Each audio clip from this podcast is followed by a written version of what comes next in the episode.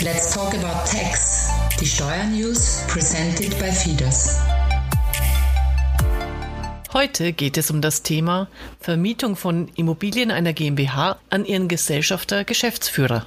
Hallo Daniel, ich brauche mal deine Hilfe. Hallo Angela, wie kann ich dir helfen? Du, ich habe eine GmbH und bin da die Gesellschafter Geschäftsführerin und hm, für mich jetzt wird's ein bisschen knifflig. Meiner GmbH gehört eine Immobilie und die will ich mir als Geschäftsführerin vermieten. So, ich finde es ja ehrlich gesagt schon immer merkwürdig, dass ich mit meiner GmbH ein Doppelleben führe, aber das ist eine andere Geschichte. Äh, du hast doch bestimmt ein paar Tipps für mich, wie ich das so gestalte, dass ich auch steuerlich davon profitiere. da sprichst du ein sehr interessantes Thema an dieses Doppelleben oder diese Schizophrenie der GmbH, ja, da muss man wirklich aufpassen, weil es gibt nämlich drei Stolperfallen, bei denen du auf die Nase fallen kannst. Doch dazu allererst vorab was Grundsätzliches. Ich nehme ein Beispiel her. Du, die Angela, ist eine GmbH und diese GmbH hat sich eine Wohnung gekauft. Jemand, der muss in der Wohnung wohnen und deshalb vermietet die GmbH dir diese Wohnung.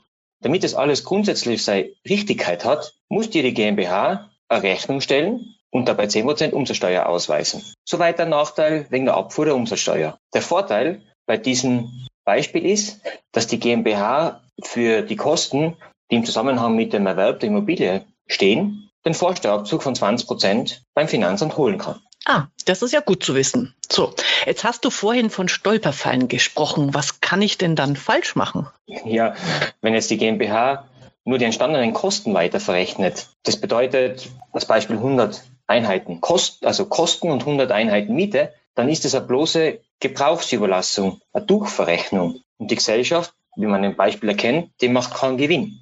Wo ist der Vorteil? Der reine Vorteil bei dieser Konstruktion liegt nur beim Gesellschafter, also im oberen Beispiel, Angela, hier nur bei dir, weil die GmbH keinen Gewinn macht und damit auch keine unternehmerische Tätigkeit ausübt. Die Falle Nummer eins ist somit, dass es keinen Vorsteuerabzug für die Errichtung oder Anschaffung der Immobilie gibt. Das heißt, die GmbH kann sich die Vorsteuer nicht holen. Und natürlich im gleichen Atemzug muss sie für die Mieteinkünfte, für die Mietverrechnung keine Umsatzsteuer ans Finanzamt abführen.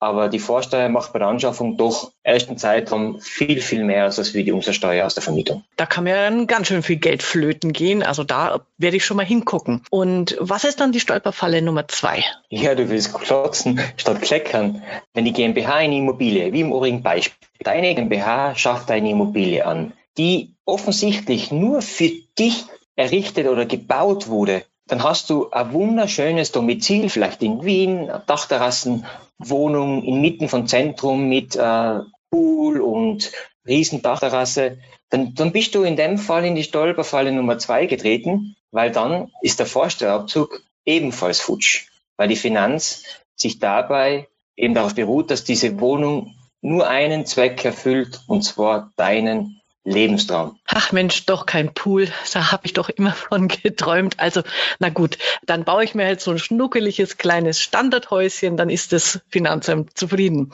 So, und was ist jetzt mit der Stolperfalle 3? Ja, die Stolperfalle 3 ist, das heißt, wenn du die ersten zwei Stolperfallen überwunden hast, also die GmbH dir nicht nur die Kosten weiter verrechnet und diese Immobilien jetzt nicht offensichtlich nur dein Lebenswerk ist, dann ist das letzte Hürde, das letzte Falle noch zu beachten, dass die Verrechnung der Miete marktüblich sein muss. Das heißt, man vergleicht jetzt an vergleichbare Wohnungen, was wird für dort, für diese Wohnungen Miete bezahlt oder verlangt und diese Vergleichsmiete wird angesetzt oder ist anzusetzen. Und wenn jetzt aber keine vergleichbare Miete da ist, dann wird ein Renditevergleich angestrebt. Und Renditevergleich bezieht sich im Endeffekt auf vergleichbare äh, Mietrenditen und das ist zu beachten, damit man nicht in die Stolperfalle 3 tappt. Mm, schwurbel, schwurbel, das sind ja wirklich einige Tretminen. Mm, wie gehen wir denn jetzt weiter vor, damit mir diese Immobilie nicht um die Ohren fliegt? Ganz im Ernst, Angela. Damit du nicht in eine dieser drei Steuerfallen tappst, erstelle da gern eine Karte, wo jede einzelne Stolperfalle mit einem roten Fiedersfähnchen markiert ist. Dann kann da nichts passieren. Das finde ich ist eine gute Idee und so machen wir das. Danke, Daniel und auf Wiederhören. Bis zum nächsten Mal, wenn es wieder heißt Let's Talk About Tax, presented by FIDAS.